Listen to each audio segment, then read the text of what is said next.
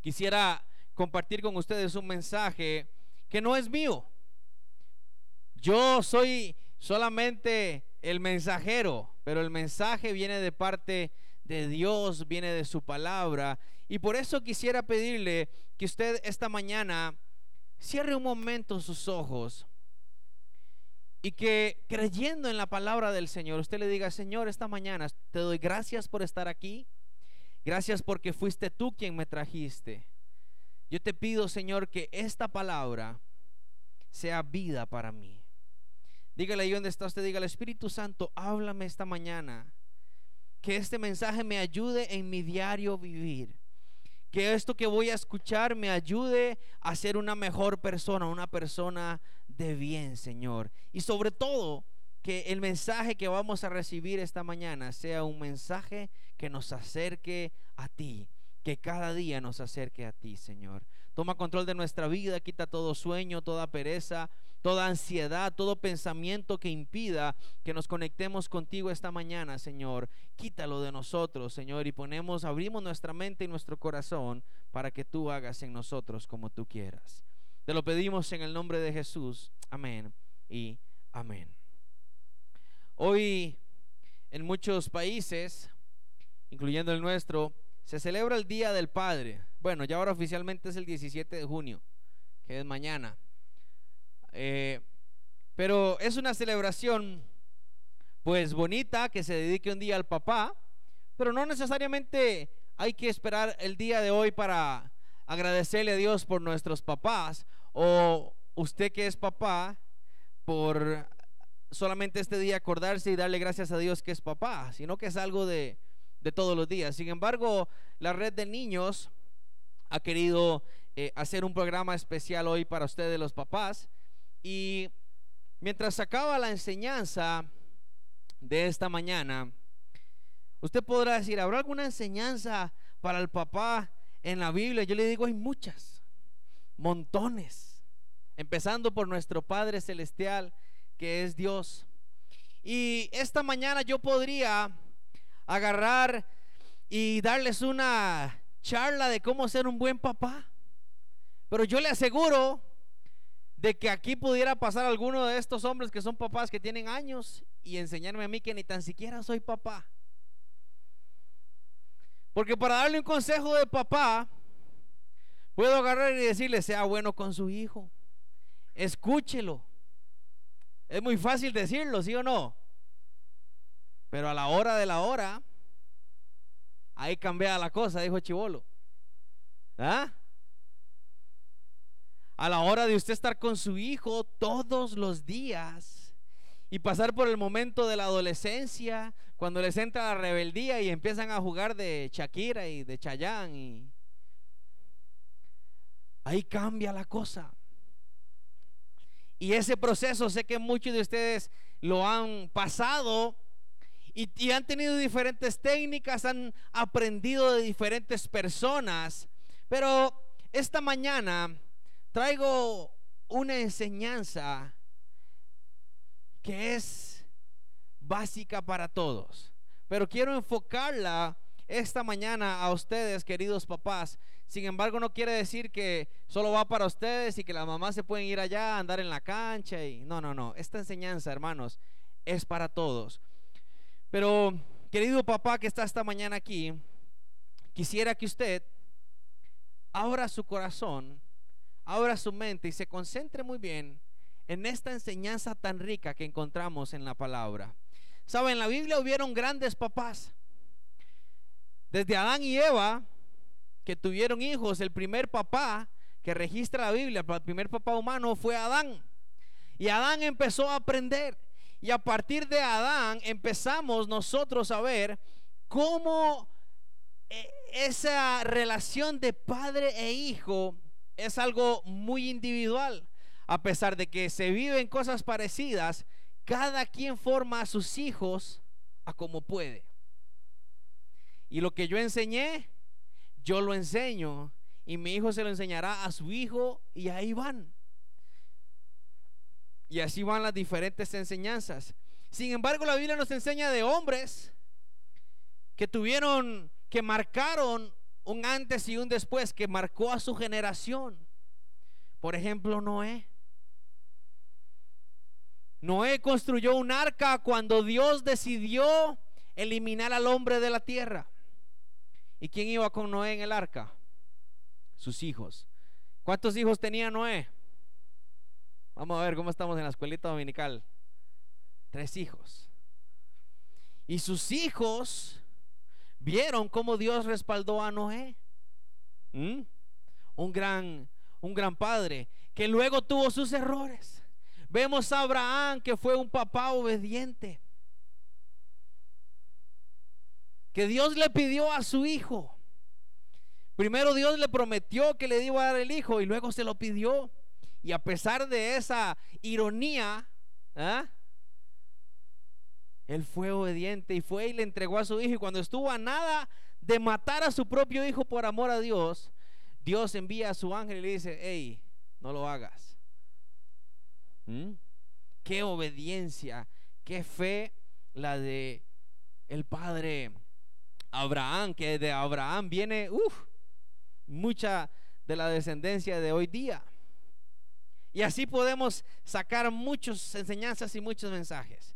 Pero hay una relación de padre e hijo muy particular en la Biblia, de personas que vivieron, hombres como ustedes, que se, se caracterizan o tienen una diferencia al resto de los papás y al resto de las familias. Y les hablo del caso del rey David. ¿Sabe? El rey David dice la palabra que era un hombre que tenía un corazón conforme a quién? Conforme a Dios. Y David tuvo un hijo, un hijo que se llamó Salomón. Y Salomón llegó a ser el hombre más sabio de la historia. Dice la palabra que no hubo antes ni habrá después un hombre tan sabio como Salomón. Y David aprende los mandamientos de Dios y se los pasa a su hijo. Dios cuando llama al pueblo, cuando escoge a su pueblo, ustedes son el pueblo de Dios y Dios llega y los reúne y les dice, ok, si ustedes quieren ser mis hijos, aquí les dejo lo que deben de hacer. Si ustedes hacen estas cosas, entonces van a ser mis hijos, van a tener mi protección, van a tener mi amor. Y no es que Él diga, y si no lo hace, lo fulmino, no. Simplemente Él nos abre los brazos para que nos podamos acercar porque sus mandamientos son mandamientos de amor. Son mandamientos que nos ayudan a nuestro propio bien. En el libro de Deuteronomio, los que andan Biblia, Deuteronomio el capítulo 6, y si usted no anda Biblia puede verlo en la pantalla. Vamos a tratar de, eh, buscar un poco más rápido en la Biblia. Deuteronomio capítulo 6, versículo 1.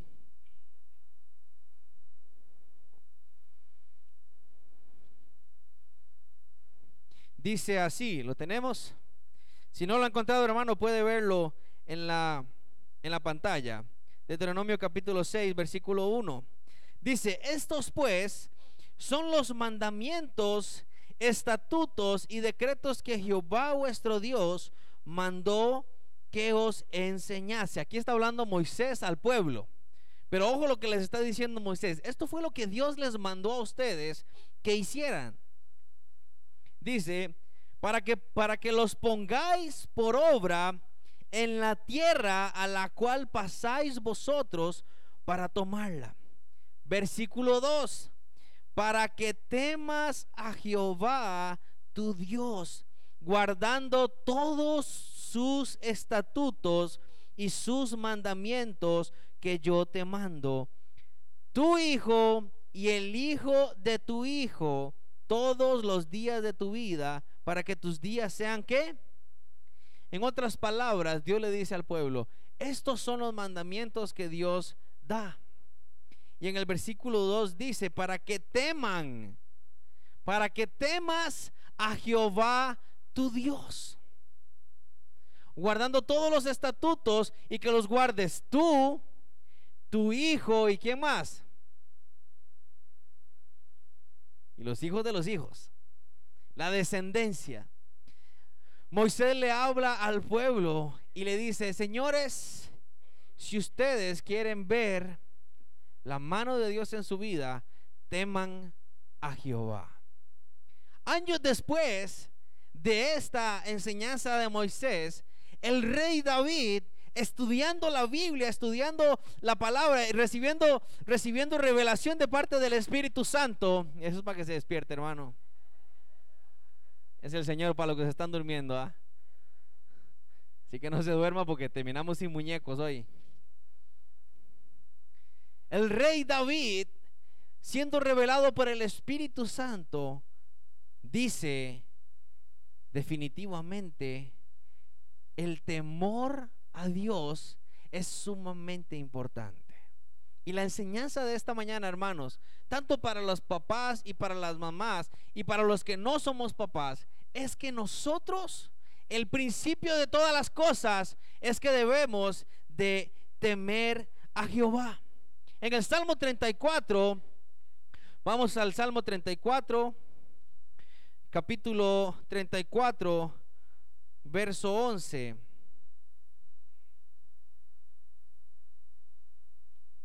En el Salmo 34, David escribe y dice, Salmo 34, 11, le dice, venid hijos, ojo lo que está diciendo David, ponga mucha atención papá y mamá, venid hijos, oídme, el temor de Jehová, ¿qué va a ser? Os enseñaré. Moisés dijo, teman a Jehová. Pero temer a Jehová puede hacer muchas cosas. Ahora David está aquí diciéndole a sus hijos porque él entendió que era el temor a Jehová y les dice, oídme, el temor de Jehová os enseñaré. ¿Quién es el hombre que desea vida, que desea muchos días para ver el bien? Yo les pregunto a ustedes, papás, ¿cuántos de ustedes desean vida? ¿Cuántos de ustedes desean muchos días para ver el bien? Papás y mamás.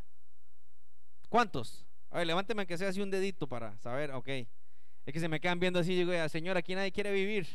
Todo el mundo se quiere ir ya. ¿Ah? David dice, si usted quiere eso para su vida, entonces en el versículo 13, guarda tu lengua del mal y tus labios de hablar engaño. Guarda tu lengua de qué? De hablar el mal. Y tus labios de hablar engaño, o sea, de mentir. Aquí David está hablando de que no llevemos una vida falsa. Que no llevemos una vida como las demás personas que se dedican a hacer lo malo que no les importa aplastar a los demás con tal de ellos seguir, que es algo muy común hoy día. Hoy estamos viviendo como la ley de la selva. El más fuerte y el más valiente es el que sale, los demás que vean a ver qué hacen. Engañar, mentir, es como nada. Eso no es temor a Jehová. Y David dice, si usted quiere tener vida, guarde su lengua del mal, apártese del mal. En el versículo 14 dice, apártate del mal y haz el bien. Busca la paz y síguela. Sabe, hermanos, la Biblia es muy clara. A veces cuando se acercan a uno a pedir un consejo y uno les dice, hermano, acérquese a Dios, las personas creen que uno les está diciendo, vayan a la iglesia y empiecen con el... no. Hermanos, el hecho de estar aquí hoy en la mañana no nos garantiza la salvación. El hecho de que estemos hoy en iglesia no quiere decir de que aquí todos somos santos y los que están para afuera de esa puerta todos van para el infierno. No. El acercarse a Dios es entender que Él tiene enseñanzas como estas, hermanos, que son clarísimas. A veces decimos, es que ¿cómo hago yo para tener una vida buena? ¿Cómo hago yo para tener éxito en la vida? Usted podrá decir, ¿cómo hago yo para ser un buen papá, una buena mamá? Bueno, David está diciendo, primero leímos en Deuteronomio que debemos de, temer a Jehová. Y temer a Jehová es guardar nuestra lengua del mal, apartarnos de hablar engaño, apartarnos del mal, hacer el bien, buscar la paz y seguirla. Pero ¿de cuál paz está hablando la Biblia? ¿La paz del mundo? ¿Sabe cuál es la paz del mundo? Irnos a la playa, irnos a la montaña, a una cabañita, irnos a un hotel todo pago, que nos sirvan todo como reyes. Ay, eso sí es paz. Pero ya cuando usted viene de Caldera para acá en la 27, la paz se quedó en Caldera. Es la paz del mundo. Ya cuando usted viene bajando de, de, la montaña y ya empieza a sentir el calorcito de la ciudad, se acabó la paz y vuelve al infierno. Esa es la paz del mundo. ¿Cuál es la paz del mundo? Cuando usted ve su billetera y está gorditica de plata. Y la cuenta está que usted no puede ni contar los números que tiene. Y usted se siente y dice, ¿qué paz tengo? Pero cuando usted empieza a ver que se empieza a vaciar la cuenta, que se le empieza a gastar la plata, se empieza a ir la paz. ¿Eh? Esa es la paz del mundo. Esa no es la paz a la que nos está invitando la palabra. La paz que nos está diciendo la Biblia es la paz de Dios. La paz que sobrepasa todo entendimiento. La paz que con dinero o sin dinero, con calor o con frío, tenemos nosotros en nuestro corazón. Y eso no se gana aplaudiendo. Eso no se gana levantando las manos y diciendo aleluya. Eso cualquiera lo hace. Eso se gana acercándose a Dios y teniendo el temor a Dios. Sigue diciendo en el versículo 15, los ojos de Jehová están sobre los justos y atentos sus oídos al clamor de ellos. ¿Sobre quién están los ojos de Jehová? Sobre los justos. Y dice que atentos sus oídos al clamor de ellos. O sea, las personas que deciden temer a Dios Dios está ahí atento, tiene sus ojos puestos sobre ellos. Y cuando ellos le hablan, Él los escucha, Dios los escucha. Pero la gente que quiere vivir a como le da la gana, la gente que se deja vivir por sus pasiones carnales, dice en el versículo 16 que la ira de Jehová está contra los que hacen mal, para cortar de la tierra la memoria de quién? la memoria de ellos. Ahora, cuando hablamos de apartarnos del mal, vamos a lo mismo. Es muy diferente, hermano, escucharla a vivir en ella. Usted esta mañana puede escuchar de mi boca que que linda la paz de Dios, que qué lindo el amor de Dios, pero cuando ya estamos en nuestra casa y empieza su esposa a decirle, ya hizo esto, ya fue por esto, ya lavó los platos, ya recogió aquí. Y empieza el chiquito, papi, papi plata, papi, papi. Parece como que la paz de Dios nunca bajó. ¿Ah? Y empiezan los y usted y usted en su cabeza tiene el enredo del trabajo se le estalló el carro eh, el perro se le mió en el sillón eh, y la paz y el temor a Dios. Y entonces nos afligimos y, empezamos a tener, eh, a estar nosotros pensando solo en las preocupaciones y esto y lo otro. Y al final tenemos una vida infeliz. Y entonces la conclusión a todo esto es, seguir a Dios es imposible. Hacer el bien, apartarnos del mal es imposible, hermano. Tenemos que salir de la tierra e irnos al cielo.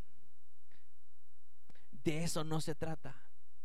Sabe, conforme usted se va acercando a Dios, nos vamos acercando y acercando a Dios a través de su palabra, a través de abrir nuestro corazón a Él. Saben, el estrés, las preocupaciones, todo de pronto empieza a no generarnos tanto peso. Todas las situaciones y todo lo que vive y de pronto usted se aguanta a su esposa o a su esposa dice, Dios mío, ¿qué me está pasando?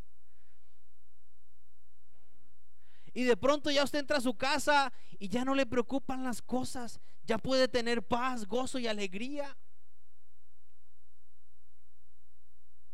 Porque la palabra nos invita y nos enseña que nosotros debemos de deleitarnos en los mandamientos de Dios. Dice la palabra ahí mismo en el Salmo, en el Salmo 112.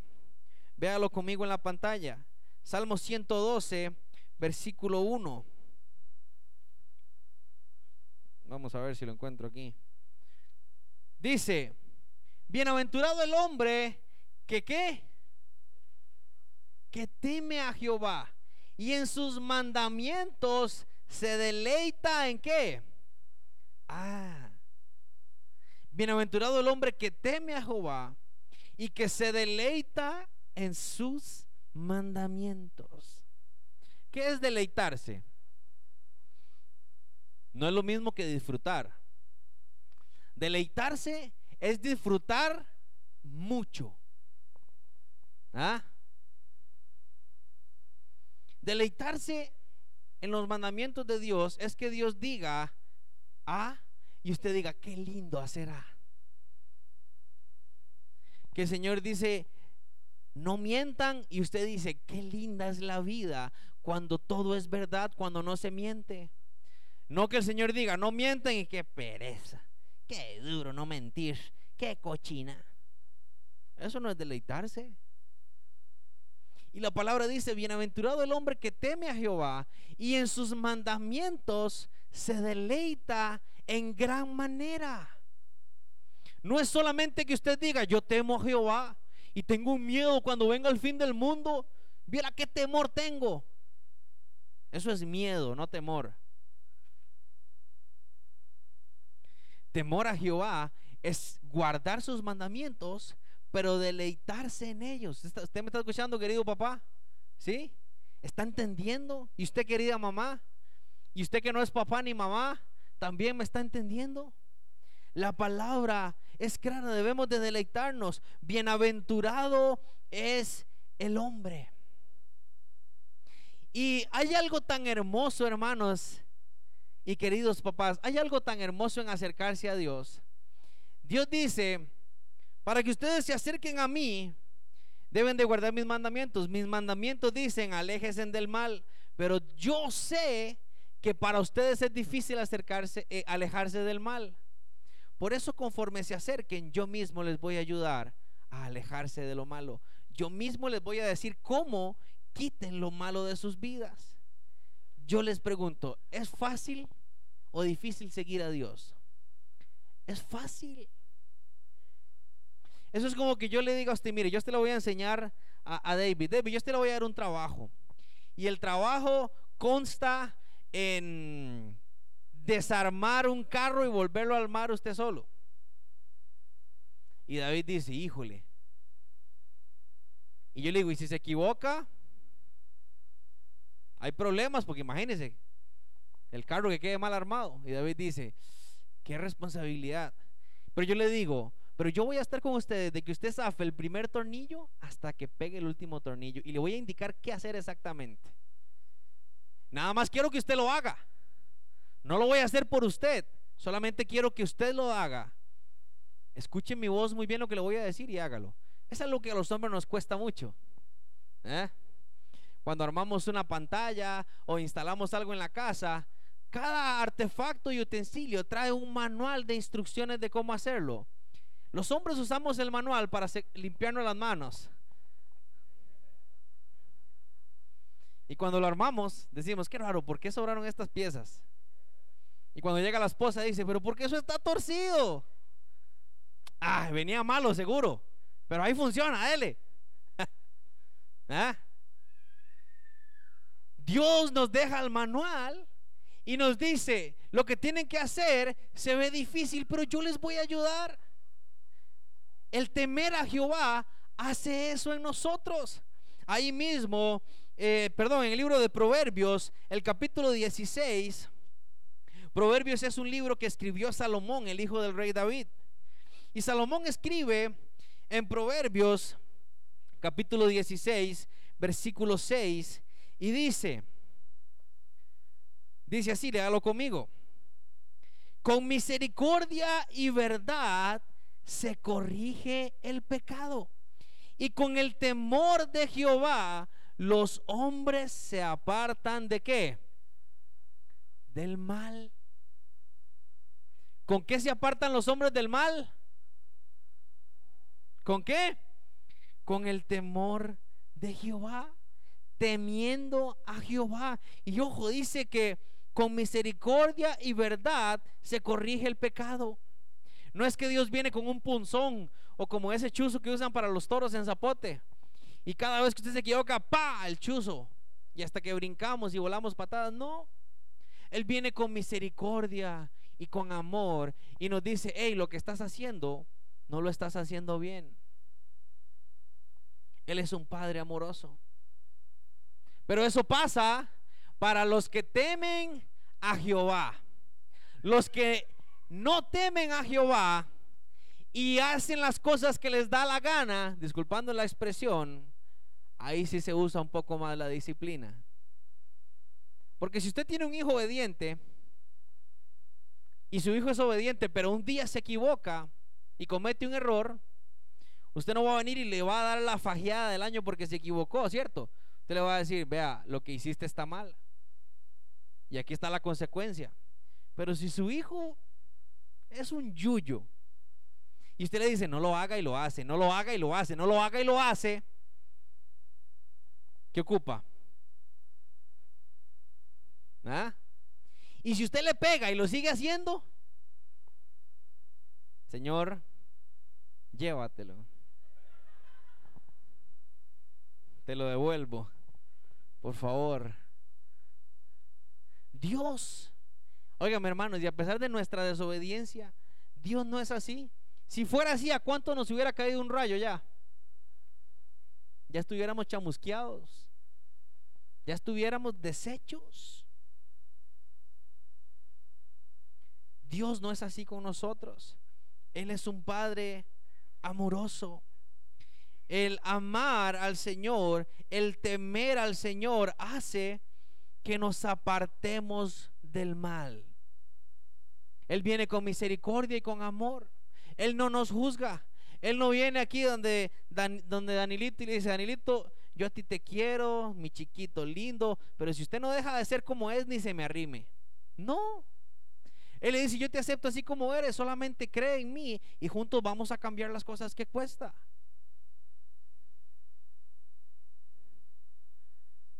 Pero hay que acercarse a Dios con un corazón sincero.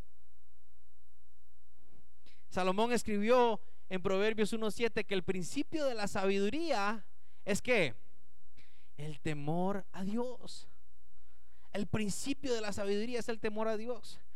Y queridos padres y queridos hermanos que están aquí esta mañana, el temor a Dios, el comprometer yo mi vida para temer a Dios, tiene grandes beneficios. ¿Sabe? Hay recompensas a los que temen a Jehová. Y quisiera que usted se, los, los vea conmigo a través de la palabra. En el libro de Proverbios, ahí donde estamos, el capítulo 22, en el versículo 4, mire qué promesa tan linda, papás y mamás. Proverbios 22, 4, léalo conmigo, dice, riqueza honra y vida son la remuneración de la humildad y de qué? Y del temor de Jehová. ¿Qué recompensas hay? Riquezas, honra y qué? ¿Le parece poco a usted eso? ¿Ah? Riquezas, honra y vida son la remuneración, o sea, son la recompensa de la humildad y del temor a Jehová. Pero dice en el verso 5, espinos y lazos hay en el camino del perverso. ¿Quién es el perverso? El que no teme a Jehová. El que hace con su vida lo que quiere. Entonces, hermanos, no es que Dios nos esté obligando a que tienen que hacerse de, de, mí porque yo tengo una religión y el que no sea esta religión. No. Dios nos está invitando y nos está diciendo, miren, yo los hice a ustedes. Los formé. Hay un propósito diseñado para su vida. Yo quiero que usted entienda cuál es su propósito. Yo quiero que usted camine para ese propósito del que yo lo traje a la vida. Y aunque usted se haya enredado y haya hecho un montón de cosas, no me importa. Vamos poco a poco. Solamente teme a Dios. Teme a Jehová.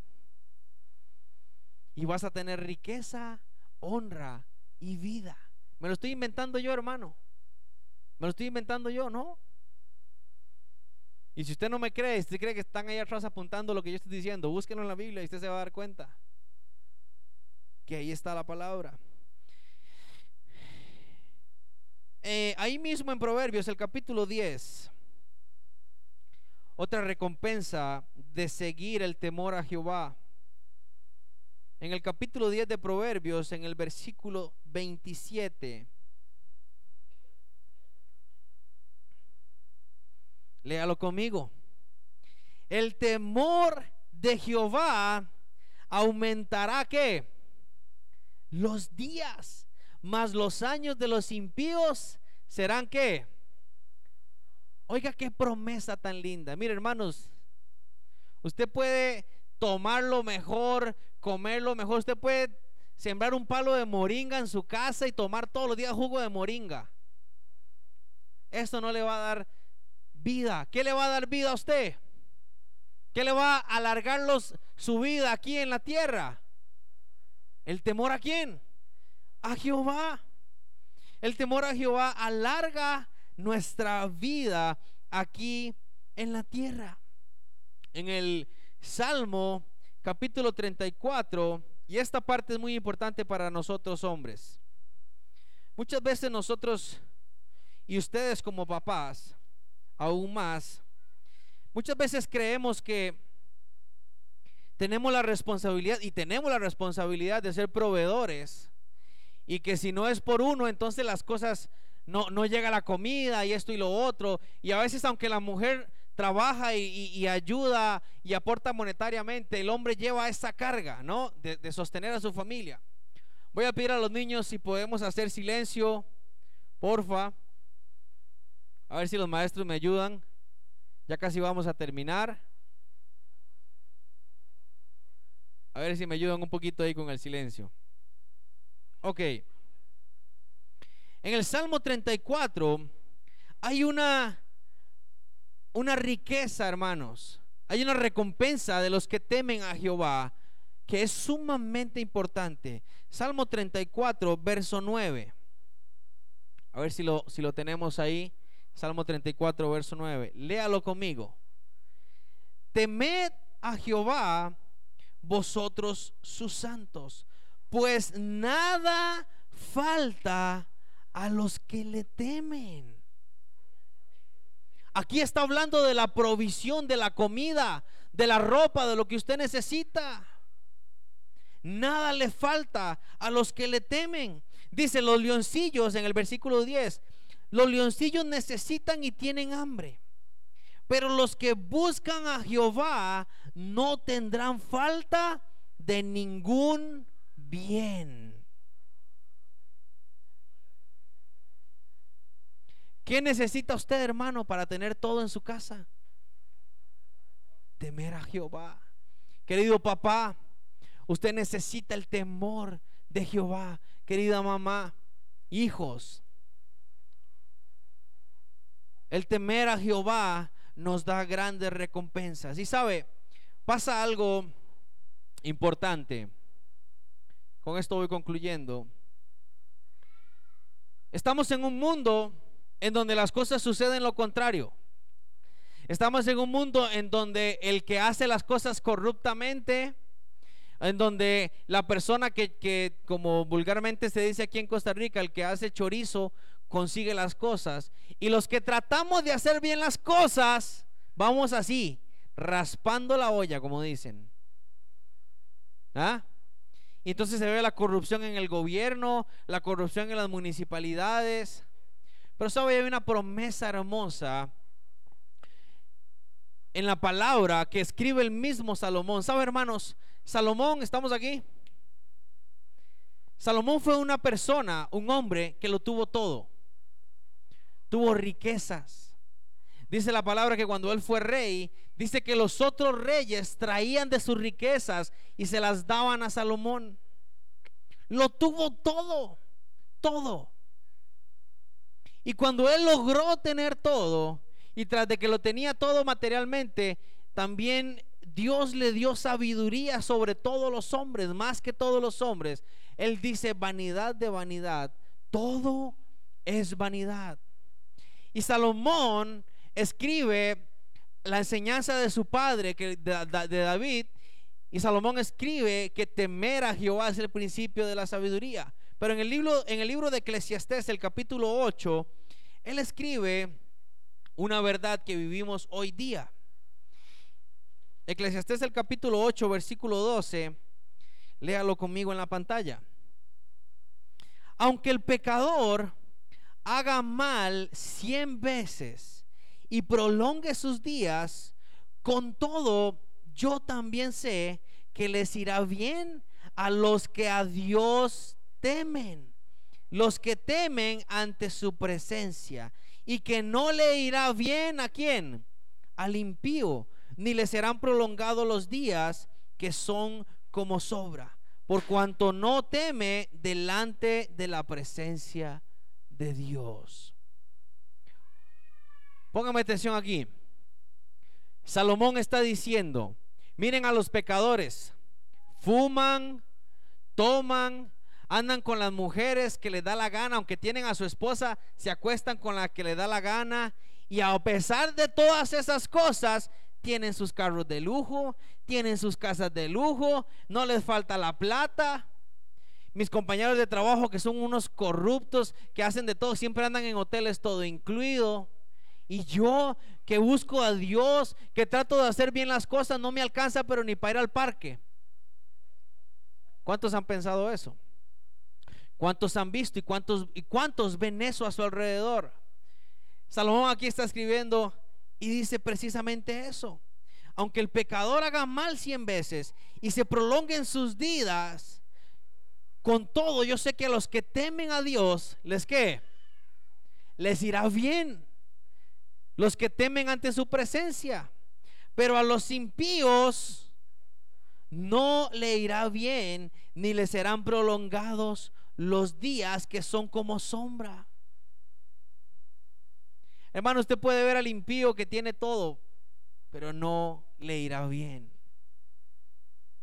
Nunca le irá bien.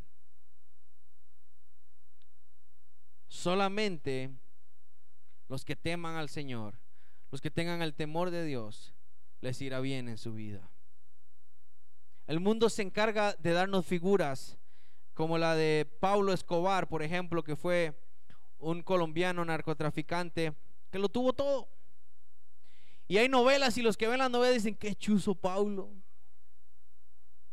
Y cuando el Chapo estaba en lo mejor también, qué rajados los carros y andan armados y no les importa matar a nadie. ¿Y cómo terminaron? Muertos. Nunca pudieron disfrutar de su vida. Siempre tuvieron que andar con escoltas y escondiéndose y brincando de una casa a otra.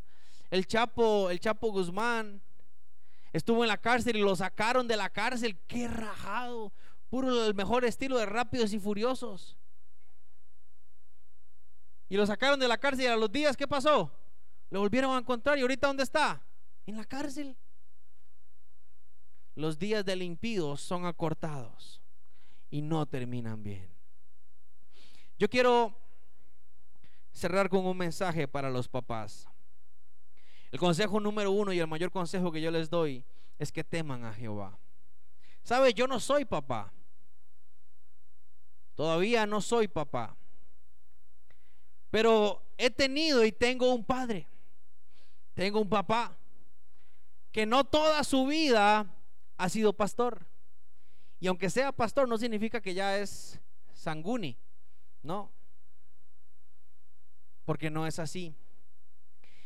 Ustedes como padres, y eso también va para las mamás, pero el papá representa en la vida de uno una figura muy importante. Usted, y se lo digo como hijo, esto no me lo estoy inventando, se lo digo como hijo, y póngame mucha atención a esto. Ustedes papás representan para uno la parte fuerte. Ustedes como papás representan para uno la figura del típico superhéroe. Porque cuando sale una cucaracha o un ratón, mami con mis hermanos corren. ¿Y quién lo va a matar? Papi. Aunque algunas veces corre el papá con los hijos y la mamá lo mata. Pero cuando vamos de compras, cuando vamos de compras, ¿quién jala las cajas más pesadas? Cuando pasa algo en la casa y ocupa fuerza, la mayoría de veces, papá es el que resuelve las cosas. En, nuestra casa, hasta el día de hoy, para Silén y para mí, papi sigue representando esa figura fuerte.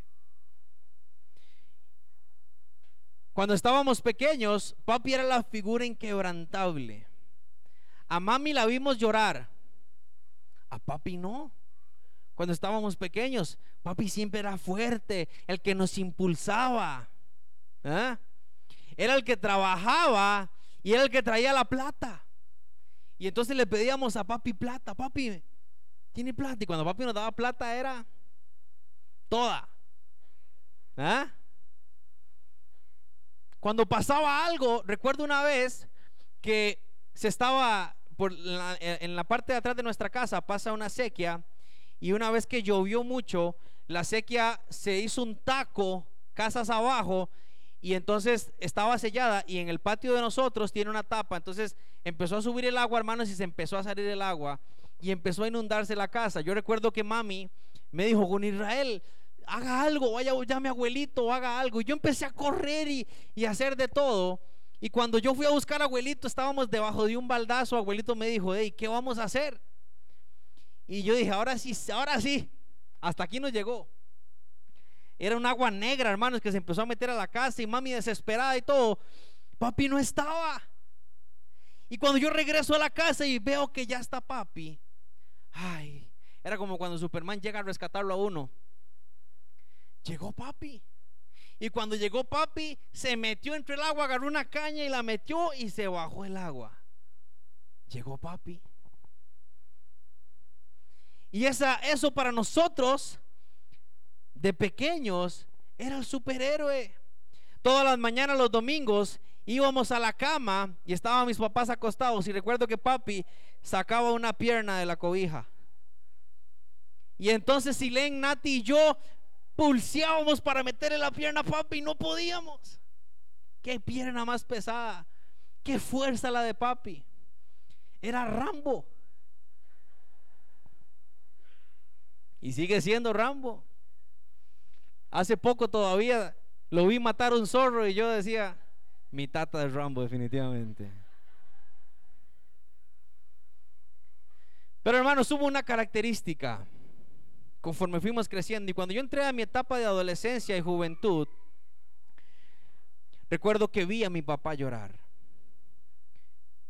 Y cuando yo veo a, la figura de mi papá llorar, me di cuenta que mi papá también tenía sentimientos, también era frágil.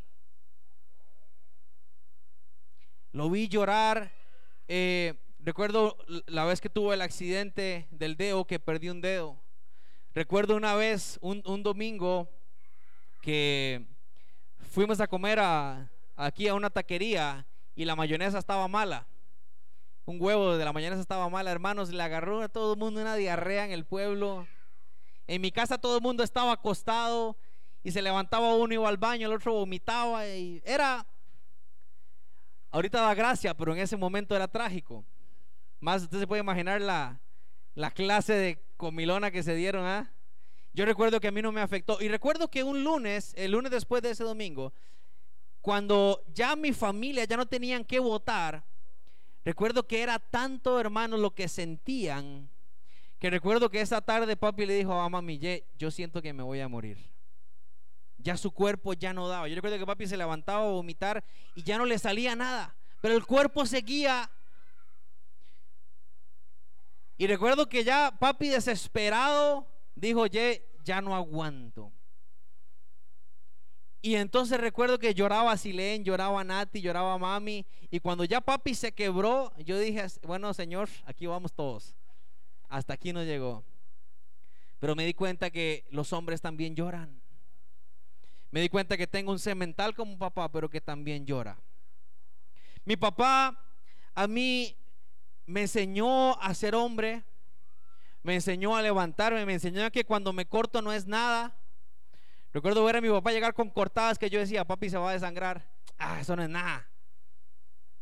Me enseñó a trabajar, me enseñó a ser responsable, me enseñó a ser trabajador. ¿Sabe? Mi papá lo vi, lo vi con su esfuerzo buscar un polaco para comprarme un PlayStation. Nunca se me va a olvidar eso. A un polaco, hermanos, a pagos, para que yo pudiera tener un PlayStation. Pero de todas esas cosas que han marcado mi vida, una de las cosas más valientes que yo he visto en mi papá es tener que sufrir la pérdida de un hijo y aún así levantarse y seguir. Eso para mí es una gran valentía. Pero, óigame, papás, si hay algo que yo le agradezco a mi papá de todo corazón, es que me enseñó a ser un hombre temeroso a Dios. Hoy yo estoy aquí porque desde niño veo a un hombre que ha sido temeroso de Dios. He visto a un hombre que puso a Dios primero que a su familia. He visto a un hombre que oraba por sus hijos, oraba por su esposa. He visto a un hombre que nos reunía como familia y nos decía lo primero en su vida siempre tiene que ser Dios. Vi a un papá que me sentaba a la mesa y me decía con Israel, yo a usted no le puedo dar cosas monetarias como lo tienen sus amigos, pero nunca se aparte de Dios. Tema siempre a Dios. Y sabe, él me lo decía, pero a mí me marcó que yo lo vi a él hacerlo. Me podía decir misa, pero lo que me marcó era verlo enfrentarse a las situaciones, verlo, enfrentarse a las dificultades como un hombre que teme a Dios.